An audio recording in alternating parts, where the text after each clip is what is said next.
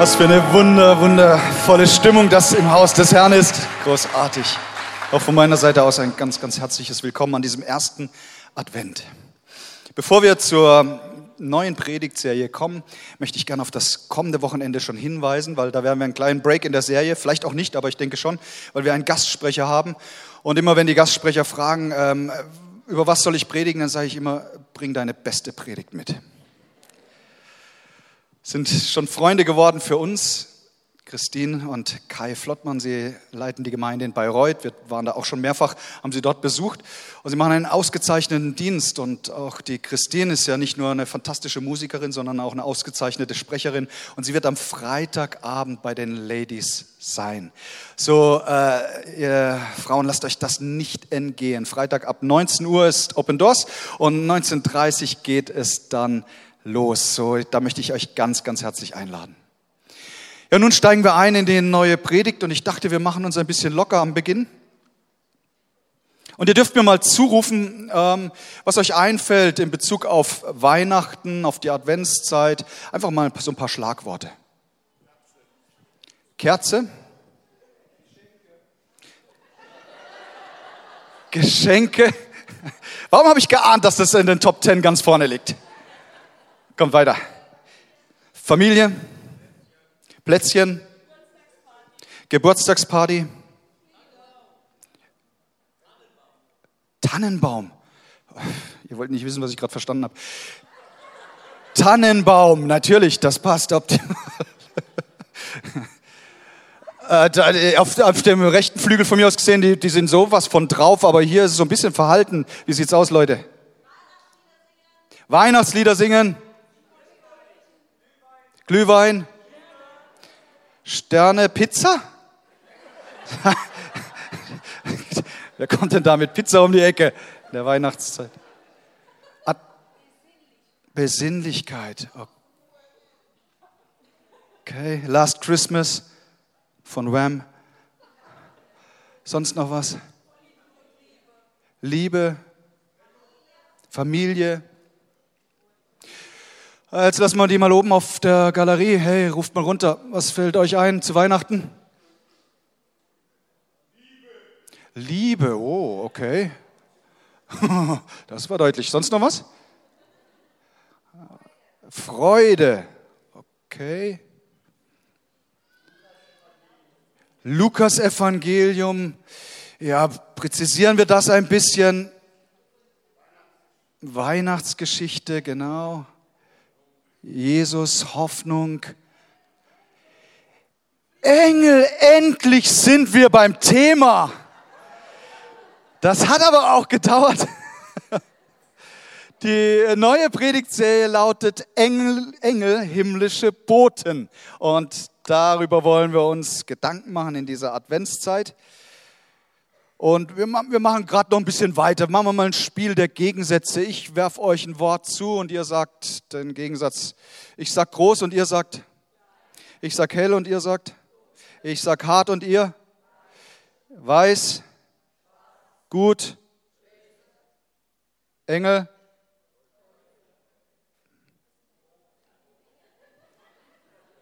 Engel.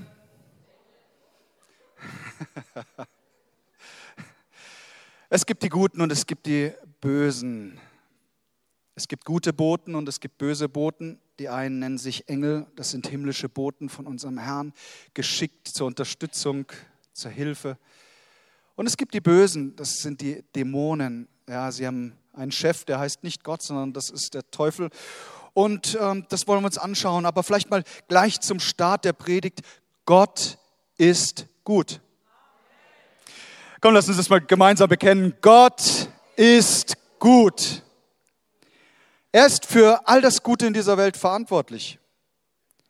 Hinter unseren bösen und bösen Wünschen und Versuchungen in dieser Welt steckt immer direkt oder indirekt das Böse, der Teufel. Und so wie Gott eine Person ist, ist natürlich auch der Teufel eine Person, die nichts Gutes im Schilde führt. Und wir dürfen auch nicht denken, dass Gott und Teufel auf einer Ebene ist.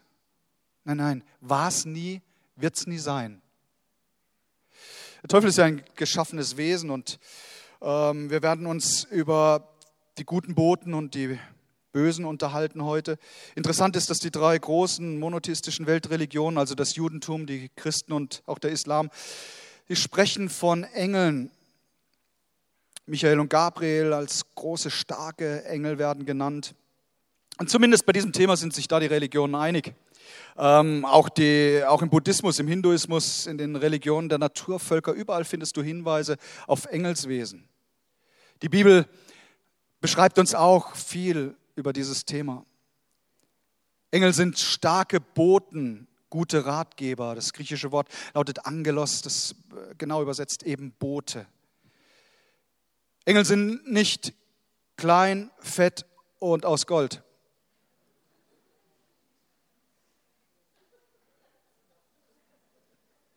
Engel sind nicht Gott. Du übrigens auch nicht. Engel wollen nicht angebetet werden. Sie bekommen ihre Aufträge von Gott persönlich und werden auf die Reise geschickt. Im Buch Hiob, im Vers 38, kannst du nachlesen, da schildert Gott so die Schöpfung und er beschreibt Hiob, wie das alles war. Und er zeigt uns auf, dass schon vor der Schöpfung die Engel von Gott geschaffen wurden. Du übrigens kannst einem Engel ähnlich sein. Daher kommt das Sprichwort, du bist ein Engel. Oder die gelben Engel, wenn man mal eine Panne hat, die ihm einfach dann in dieser Not zur Hilfe kommen. In der Offenbarung wird an Gemeinden, werden an, an unterschiedliche Gemeinden Sendschreiben geschickt und dann heißt es immer an den, an den Engel der Gemeinde. Hier ähm, wird eigentlich die Gemeindeleitung beschrieben. Interessant, dass das hier auch als Engel im Vergleich genommen wird. Engel sind Geistwesen, dienstbare Geister, sagt der Hebräerbrief im ersten Kapitel. Sie sind äh, meistens unsichtbar unterwegs, manchmal auch sichtbar. Ich persönlich hatte zwei Begegnungen, von denen ich ganz sicher weiß, einmal als Kind und einmal als junger Pastor. Ähm, da hatte ich eine Begegnung mit zwei Engeln. So etwas gibt es. Und sie kommen immer dann, vor allen Dingen wenn, zur Hilfe, wenn Gott uns eine Botschaft, einen Auftrag mit auf den Weg geben will. So war es in der Bibel, so ist es auch heute. Übrigens, mich fasziniert der Gedanke, dass jetzt hier im Raum überall Engel unseres Herrn sind. Warum? Weil, weil sie lieben es, wenn wir Gott anbeten. Sie tun es ja auch. Dazu wurden sie geschaffen zur Anbetung Gottes. Auch wenn wir sie jetzt vielleicht nicht so wahrnehmen mit unseren Augen, sind sie doch hier im Raum verteilt. Was bin ich dankbar, dass sie Raum einnehmen und dass ihnen auch unser und dein Leben nicht egal ist. Wind und Feuer, das sind irdische Elemente, die Engel wohl sicherlich am besten beschreiben und äh, das tut die Bibel auch im Psalm 104 und im Hebräerbrief im ersten Kapitel. Ihr Zuhause ist in der Regel der Himmel. Ähm, es sind Heerscharen, Glaube unzählbar, es sind so viele. Und sie verteilen sich entweder im Zuhause bei Gott oder auch hier auf der Erde, wenn ein Auftrag da ist. Immer wieder stellen wir Zeitepochen fest, in denen Engel besonders aktiv waren. Und ich möchte euch damit mit hineinnehmen. Und äh, mich wundert ja, dass Maria und Josef vorhin nicht genannt wurde im Zusammenhang mit unserem äh, Spiel Weihnachten. Aber jetzt bringen wir die beiden mal ins Rennen. Seid ihr einverstanden? Lukas 1, Vers 26. Elisabeth war im sechsten Monat schwanger, als Gott den Engel Gabriel nach Nazareth schickte, einer Stadt in Galiläa.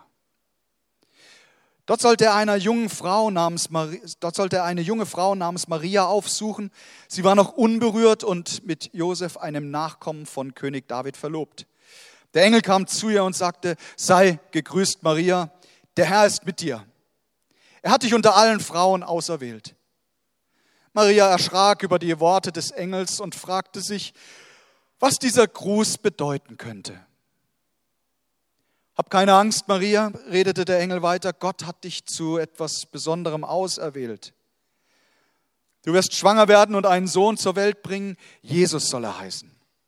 Er wird mächtig sein und man wird ihn Sohn des Höchsten nennen. Gott der Herr wird ihm die Königsherrschaft seines Stammvaters David übergeben und er wird die Nachkommen von Jakob für immer regieren. Seine Herrschaft wird niemals enden. Wie soll das geschehen? fragte Maria den Engel. Ich habe ja noch nie mit einem Mann geschlafen. Der Engel antwortete ihr, der Heilige Geist wird über dich kommen und die Kraft des Höchsten wird sich an dir zeigen. Darum wird dieses Kind auch heilig sein und Sohn Gottes genannt werden. Da hatte die Maria, dieses junge Mädchen, die Begegnung mit einem der mächtigen Engel. Gabriel kommt und er verkündigt, was geschehen wird. Er kommt als Bote, gesandt von Gott zu diesem jungen Teenager-Mädchen. Aber es ist nur fair, dass, dass Gott seine Boten nicht nur zu Maria, sondern auch zu Josef sendet. Und auch das können wir nachlesen im Matthäus-Evangelium im ersten Kapitel, dort im Vers 20. Noch während er darüber nachdachte, erschien ihm im Traum ein Engel des Herrn und sagte, Josef, du Nachkomme von David, zögere nicht, Maria zu heiraten, denn das Kind, das sie erwartet, ist vom Heiligen Geist. Sie wird einen Sohn zur Welt bringen, den sollst du Jesus nennen, also der Herr rettet. Denn er wird die Menschen seines Volkes von ihren Sünden befreien. Dies alles geschah, damit sich erfüllte, was der Herr durch seine Propheten vorausgesagt hatte. Die Jungfrau wird schwanger werden und einen Sohn zur Welt bringen. Den wird man Immanuel nennen. Immanuel bedeutet Gott mit uns.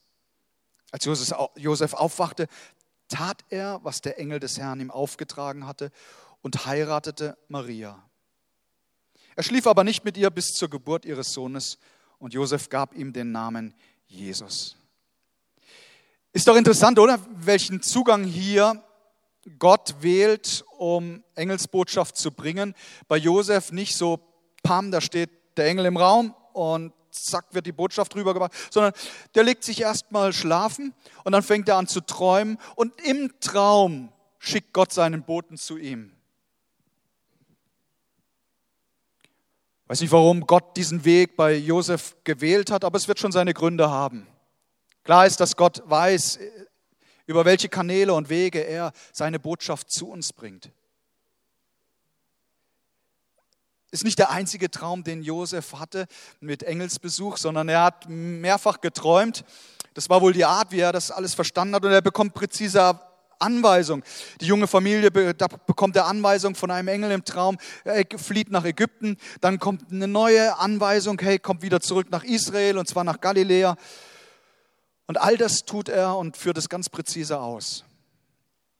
Der Reformator Calvin hat einmal gesagt, Gott muss bei der Erschaffung der Engel an uns gedacht haben als Hilfe für unsere Schwachheiten. Wenn wir über Maria, Josef und Jesus sprechen, dann gibt es da noch eine Truppe, die dürfen wir in der Weihnachtsgeschichte nicht vergessen. Lukas 2, Vers 8. In dieser Nacht bewachten draußen auf den Feldern vor Bethlehem einige Hirten ihre Herden. Jetzt waren wir ja vor kurzem in Bethlehem. Ich habe mir das immer anders vorgestellt. Aber jetzt weiß ich, wie das da aussieht. Da waren die Hirten zusammen bei ihrer Herde und plötzlich trat ein Engel des Herrn zu ihnen und die Herrlichkeit des Herrn umstrahlte sie. Die Hirten erschraken sehr, aber der Engel sagte, fürchtet. Ich verkündige euch eine Botschaft, die, die ganze, das ganze Volk mit großer Freude erfüllen wird. Heute ist für euch in der Stadt, in der schon David geboren wurde, der versprochene Retter zur Welt gekommen. Es ist Christus der Herr. Und daran werdet ihr ihn erkennen. Das Kind liegt in Windeln gewickelt in einer Futterkrippe. Auf einmal waren sie von unzähligen Engeln umgeben, die Gott lobten.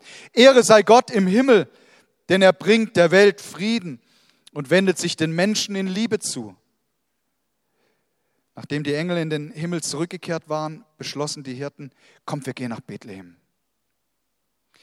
Strahlend hell sind dort die Engel mitten in der Nacht den Hirten begegnet. Da war was los in der Schafherde. Das kannst du dir vorstellen. Übrigens auch der Hauptmann Cornelius in der Apostelgeschichte hat es mit einem strahlenden Engel zu tun. Apostelgeschichte 10, Vers 30. Immer wieder im Alten und auch im Neuen Testament sehen wir, dass äh, Engel sich sichtbar machen. Im Buch Richter bei Gideon oder bei Simsons Vater, beim Manoach, die bekamen Engelbesuch. Ja, Vater Abraham auch. Äh, Lot, als ein Engel ihn und seine Familie aus Sodom befreite. Jakob sah das Heerlager Gottes. Und das Neue Testament sagt, manchmal beherbergen, beherbergen wir Engel, ohne es zu wissen. Daniel, der Prophet, gibt im zehnten Kapitel in seinem Buch eine exakte Beschreibung eines Engels. Hebräerbrief, zwölftes Kapitel, sagt, dass es viele tausende Engel sind, Myriaden. Zehntausend oder auch einfach eine gewaltige Zahl. Daniel im siebten Kapitel tausend mal Tausende, tausend mal Zehntausende beschreibt er die Engel und in der Offenbarung wird es nochmal gesteigert, Zehntausende mal Zehntausende. Eine riesige Schar. Und wenn du einen sternklaren Himmel, wie wir es in der vergangenen Woche ja die ein oder andere Nacht hatten, wenn du dir so den, den Himmel anschaust, dann gibt dir das äh, erstens einen Blick für die Ewigkeit, aber es kann dich auch animieren, mal darüber nachzudenken, wow, wie viel Engel unser Herr bereit hat zum Dienst an uns, den Heiligen. Gott kennt die genaue Zahl der Engel, auch wenn sie uns unbekannt ist. Äh, übrigens, äh, Gott ist gar nichts unbekannt. Er kennt die Anzahl der Haare auf deinem Kopf. Er weiß um alles in dieser Welt. Er weiß auch genau, wie viele Engel unterwegs sind. Aber er weiß auch, wie viele gefallene Engel es gibt. Und das führt uns zum zweiten Punkt, weil es gibt neben diesen herrlichen, göttlichen, himmlischen Boten, die unser Herr aussendet, zum Dienst, gibt es eben auch noch ein Drittel, die gefallen sind, die damals aus dem Himmel geworfen wurden. C.S. Lewis, der christliche Autor, er sagt, es gibt zwei Irrtümer über den Teufel. Entweder man leugnet ihn oder man befasst sich in ungesunder Intensität mit ihm. Beides wollen wir nicht tun. Wir wollen uns dem stellen, aber eben nicht angstbesetzt, nicht mit Druck machen, mit erhobenen Zeigefinger, drohen mit der Hölle. Nein, wir wollen einfach Fakten schaffen, weil Fakten sind Freunde. Ich möchte sagen, wenn du ein übermäßig und übertriebenes Interesse für all das Okkulte hattest und dich wunderst, dass du in Schwierigkeiten gekommen bist, es gibt ein Leben in Freiheit. Wenn du in, in Spiritismus hineingerutscht bist, in Handlinien lesen, Wahrsagerei, Kontaktaufnahme mit Verstorbenen, ähm, Horoskope, Hexerei, dich irgendwie auf okkulte Mächte eingelassen hast, Du musst nicht in diesem gefangenen Zustand bleiben. Es gibt Freiheit durch unseren Herrn Jesus Christus, der gekommen ist, um alle finsteren Werke zu zerstören, dem alle Macht gegeben ist im Himmel und auf der Erde und der sich so sehr danach sehnt, dass jeder einzelne von uns ein Leben in Freiheit führen darf.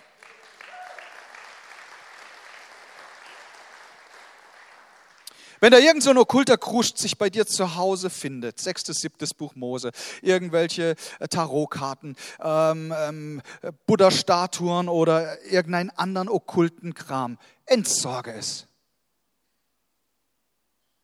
Es gibt eine schwarze Tonne.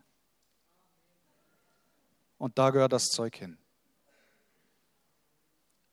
In der Bibel wird der Teufel als Diabolos, das ist griechisch im Neuen Testament bezeichnet oder auch als Satan hebräisch. Er bekommt ein paar Namen äh, zugeteilt, alle nicht schmeichelhaft. Er ist ein Verdreher, er ist ein Lügner und die Bande, die ihm gefolgt ist, ist nicht anders drauf. Jeder Dämon hat nur ein Ziel, zu verwirren, zu zerstören. Über die Herkunft des Teufels wird uns wenig berichtet. Ähm, überhaupt nicht wird eigentlich Aufschluss darüber gegeben, wie es sein konnte, dass dieser herrliche geschaffene Engel der auch für den Worship und die Anbetung im Himmel zuständig war, wie da Stolz in sein Leben kommen konnte, wie das passieren konnte. Das sagt die Bibel uns nicht, ist irgendwie nicht aufzulösen. Aber wir finden im Hesekiel im 28. Kapitel schon eine Beschreibung des Teufels. Da heißt es, du warst in Eden, dem Garten Gottes. Darum kannte der Teufel sich natürlich auch so gut aus bei der Versuchung von Adam und Eva, weil, hey, das war sein Turf, da war er ständig unterwegs. Aus Edelsteinen heißt es, jeder Art war deine Decke. Karneol, Topas, Jaspis, Türkis, Onyx, Nephrit, Saphir, Rubin und Smaragd. Und Arbeit in Gold waren deine Ohrringe und deine Perlen an dir. Am Tag, als du geschaffen wurdest, wurden sie bereitet. Du warst ein mit ausgebreiteten Flügeln schirmender Cherub und ich hatte dich dazu gemacht. Du warst auf Gottes heiligen Berg, mitten unter feurigen Steinen gingst du einher. Vollkommen warst du in deinen Wegen von dem Tag an, als du geschaffen wurdest, bis sich Unrecht an dir fand. Dieses Unrecht war nichts anderes wie Stolz, es war Rebellion. Das beschreibt uns der Prophet Jesaja im 14. Kapitel.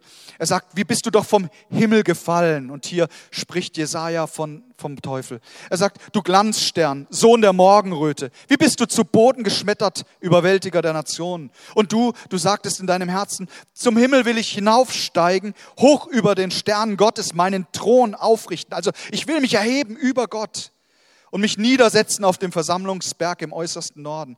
Ich will hinaufsteigen auf Wolkenhöhe, dem Höchsten mich gleich machen. Doch in den Scheol wirst du hinabgestürzt in die tiefste Grube. Das Neue Testament sagt uns, der Teufel geht umher wie ein brüllender Löwe, sucht, wen er verschlingen kann. Ähm, die Bibel sagt uns auch, hey, es, es, wir sollen uns da auf Attacken vorbereiten, weil das ist ein geistlicher Kampf, der stattfindet.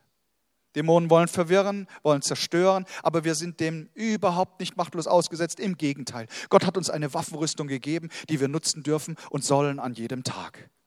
Gott sagt uns, hey, mach dir bewusst, du hast deinen Brustpanzer der Gerechtigkeit. Ich habe mein Leben gegeben, dass du gerecht gesprochen wirst. Hey, Gedanken des Heils sollen dich umgeben. Drum vergiss nicht den Helm des Heils. Sei umgürtet mit Wahrheit, weil Jesus die Wahrheit ist. Hab die Schuhe an zur Bereitschaft zur Verkündigung des Evangeliums, das Schild des Glaubens, um alle feurigen Pfeile abzuwehren. Und hey, er hat uns das Wort Gottes gegeben. Das ist wie ein zweischneidiges Schwert. Es ist eine nicht nur Verteidigung, sondern auch eine Angriffswaffe, mit der wir alle listigen Angriffe nicht nur abwehren, sondern den Feind und alle Dämonen auch in die Flucht schlagen. Das ist die sehr, sehr gute Nachricht. Im Lukas Evangelium im 10. Kapitel, Jesus sagt etwas Erstaunliches. Er sagt, ich schaute den Satan wie einen Blitz vom Himmel fallen. Also Jesus sagt, ich war dabei, als diese Rebellion im Himmel stattfand und wie der Vater ein Machtwort gesprochen hat, wie der Vater, der Sohn und der Heilige Geist eins waren und gesagt haben, hier lassen wir keinen Stolz zu, keine Rebellion, hier ist ein Ort der Reinheit, der Heiligkeit und das war der Grund, warum der Teufel mit einem Drittel, sagt die Offenbarung, mit einem Drittel der Engel da entfernt wurde. Dämonen übrigens sind nach Zeit und Raum begrenzt, genauso wie der Teufel. Sie sind nicht allmächtig, sie können nur in gewissen Grenzen operieren. Und äh, im Epheserbrief im vierten Kapitel, Paulus sagt, hey, gib, gib dem Teufel und, und, und, und seinen Kumpanen da, gib ihm nicht einen Zentimeter Raum, keinen Raum in deinem Leben. Dämonen können denken, sie glauben sogar, sagt die Bibel, hören und sprechen. Jakobus 2, Vers 19, Du glaubst, dass es nur einen einzigen Gott gibt? Schön und gut. Das glauben sogar die Dämonen und sie zittern vor Angst. Dämonen können über Länder sein. Es wird im Buch Daniel von dem Fürst über Persien gesprochen, über Städten, so wie Ephesus, über äh, Institutionen, Familien, Clans. Dämonen können auch in Tiere fahren. Ich kann es nicht 100% beweisen, aber ich glaube, dass die drei Hunde, die mich als Kind gebissen haben, dass da jeweils ein Dämon drin war. Bei dem Dalmatiner, der so besonders fest hingelangt hat, da war es nicht nur ein Dämon, da müssen es ganz viele gewesen sein, glaube ich, so wie der zugebissen hat. Das Ziel der Dämonen ist, Mensch und Tier zu vernichten, Schöpfung Gottes zu zerstören. 1. Korinther 10, Vers 20. Ich will nicht, dass ihr Gemeinschaft mit dämonischen Mächten habt. Wir sollen uns davon fernhalten. Dämonen sehen Zweifel. Der Angriff äh, des Teufels auf Jesus in der Versuchungsgeschichte zielt ja direkt darauf ab, sollte Gott wirklich gesagt haben, auf die Identität von Jesus als Sohn. Bist du wirklich Gottes Sohn? Wir dürfen uns von jedem Zweifel entledigen und sagen, ja, wenn ich mein Leben Jesus Christus gegeben habe, bin ich eine Tochter oder ein Sohn des Allerhöchsten. Zweifel muss verschwinden, Glaube kommt in mein Leben hinein. Ist dir vorhin aufgefallen, wir haben die, die Weihnachtsgeschichten so durchgelesen. Wann immer die himmlischen Boten Gottes kommen, tun sie etwas zuallererst. Sie vertreiben Angst und Furcht. Immer wieder sagen sie, fürchte dich nicht, hab keine Angst. Maria, was ich, was ich dir sag, es ist, es ist eine Freudenbotschaft. Die Engel sagen zu den Hirten auf dem Feld, große Freude verkündigen wir euch. Und das ist ein, ein wichtiger Gradmesser. Daran kannst du festmachen, welcher Bote gerade am Werk ist. Dämonen operieren mit, mit Angst. Du kannst die Geschichte im Lukas-Evangelium im achten Kapitel nachlesen. Da war ein Mann, der war nicht nur von einer einzigen dämonischen Macht getrieben, sondern als Jesus diesem Mann begegnet, die Dämonen schreien auf. Jesus sagt, wie ist der Name? Sie sagen Legion. Legion, eine römische Legion hatte 6000 Soldaten, 6000 Dämonen, die einen einzigen Mann bearbeiteten. Tag und Nacht, da war nicht mehr an Schlaf zu denken. Er zerstörte Stück für Stück, Minute, Stunde für Stunde, Tag für Tag, zerstörte er sein eigenes Leben. Die Leute hatten Angst Angst vor ihm. Sie sperrten ihn weg auf einen Friedhof. Mit Ketten war er gefesselt, befreite sich immer wieder und verbreitete eine riesige Angst. Und dann kommt Jesus und er tut das, was er immer tut, wenn Menschen gequält werden von dämonischen Mächten. Er führt diese Menschen in die Freiheit, indem er jede dämonische Macht aus dem Leben hinauswirft. Das griechische Wort heißt ekballo, das heißt rausschmeißen, hat nichts mit Exorzismen zu tun. Ekballo heißt rauswerfen. Und das tut Jesus, weil er die Macht hat. Und weißt du was? Er hat auch dir und mir die Macht gegeben, jeder dämonischen, jeden Dämon die, den Kampf anzusagen. Erstens, dass wir selbst ein Leben in Freiheit führen und zweitens, dass Menschen, die besetzt sind, in Freiheit kommen. Hey, wer es immer glaubt, sag mal ein lautes Amen. Dämonen wollen unsere, Kon unsere Konzentration auf Gottes Verbote lenken und sie aufweichen. Ich möchte das erklären anhand, anhand der Geschichte des Sündenfalls. Da wird Adam und die wunderschöne Eva geschaffen. Und die haben eine herrliche Zeit miteinander. Da war kein, keine Scham da, da war Frieden, da war da Freude. Bei der Kühle des Abendwindes gingen sie mit Gott dem Vater durch den wunderschönen Garten und bestaunten die Schöpfung. Alles war so herrlich. Dann kommt der, der Teufel mit seinen Zweifeln und sagt, sollte Gott wirklich gesagt haben, wirst sterben? Und er macht ihnen weiß, dass es viel mehr Verbote im Leben von Gott gibt wie Freiheit. Er fängt an mit Lüge, Verwirrung zu stiften. Was hat Gott zu Adam und Eva gesagt? Er hat zu ihnen gesagt, nehmt von jedem Baum, besonders vom Baum des Lebens. Und dann gibt es einen einzigen Baum, auch in der Mitte des Gartens. Und hier sagt Gott, Baum der Erkenntnis des Guten und Bösen, lasst die Finger davon, sonst werdet ihr sterben. Ein einziger Baum im Vergleich zu Hunderten, zu Tausenden. Ich frage mich, wie es dem Teufel gelingen konnte, diese Lüge flächendeckend übers ganze Land, auch in mehreren Ländern freizusetzen, dass, dass Gott ein Spielverderber ist und keine Freude hat am Leben. Gott ist der Freudenbringer.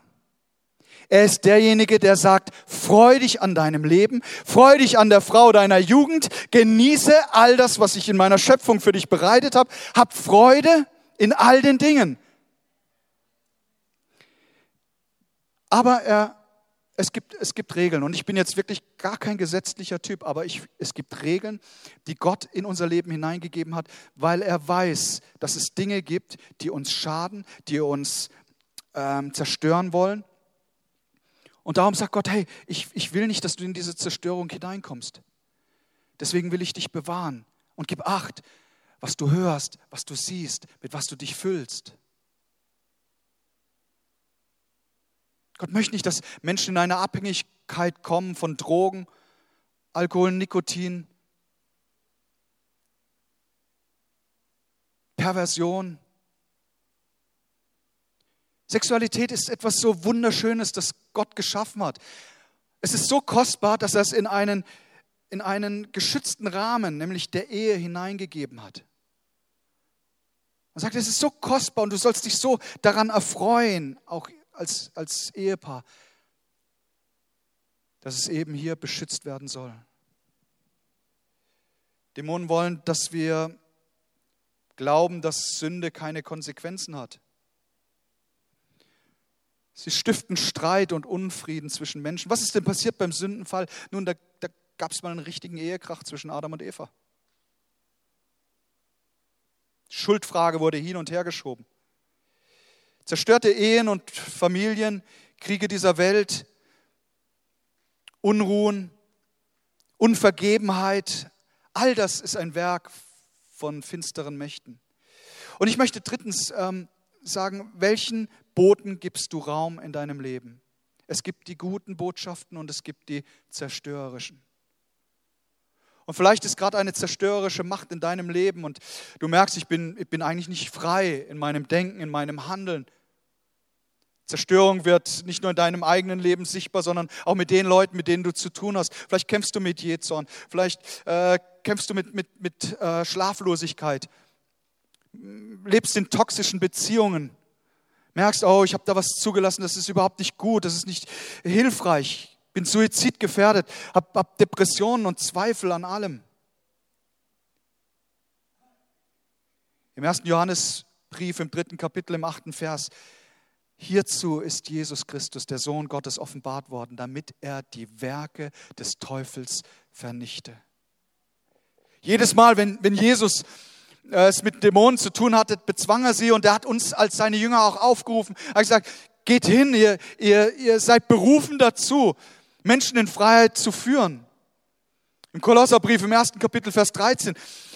Gott hat uns aus der Gewalt der Finsternis befreit und nun leben wir unter der Herrschaft seines geliebten Sohnes Jesus Christus. Durch ihn sind wir erlöst, unsere Sünden sind vergeben. Wenn wir uns Gott zuwenden, dann werden wir versetzt vom der Finsternis rein ins Reich des Lichts.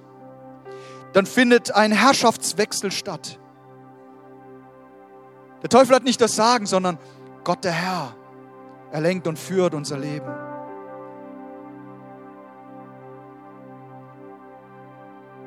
Wenn du deinen Job gewechselt hast, einen neuen Arbeitgeber, und stell dir mal vor, dein alter Chef ruft dich an. Du bist ganz überrascht. Und ähm, nach der kurzen Begrüßung fängt, beginnt er dir Aufträge zu erteilen. Wie würdest du wohl reagieren? Du würdest sagen, ähm, sorry, ich werde nicht einen Finger für dich mehr krumm machen. Es gab ja Gründe, warum du den alten Platz verlassen hast und nun einen neuen Chef hast. Schau, wenn der Teufel anklopft, kannst du sagen, hey, mit dir habe ich nichts zu tun. Mein Herr, mein König heißt Jesus Christus. Was für eine wunderbare Nachricht.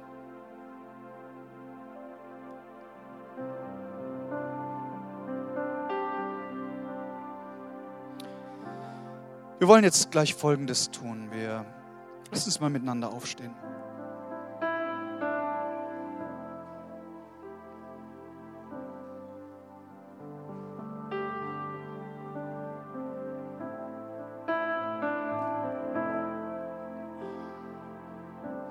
Wenn du hier bist und äh, du kannst so eigentlich gar nicht sicher sagen, wer der Herr deines Lebens ist.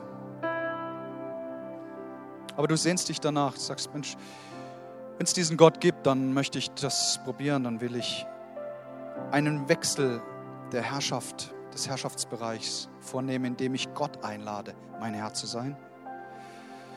Wenn du in irgendeinem Bereich deines Lebens in Lügen steckst, unfrei bist, Zweifel dich plagen. Vielleicht auch deine Träume, keine göttlichen Träume wie bei Josef sind, sondern im Gegenteil, finstere, dunkle Dinge, die dich antreiben.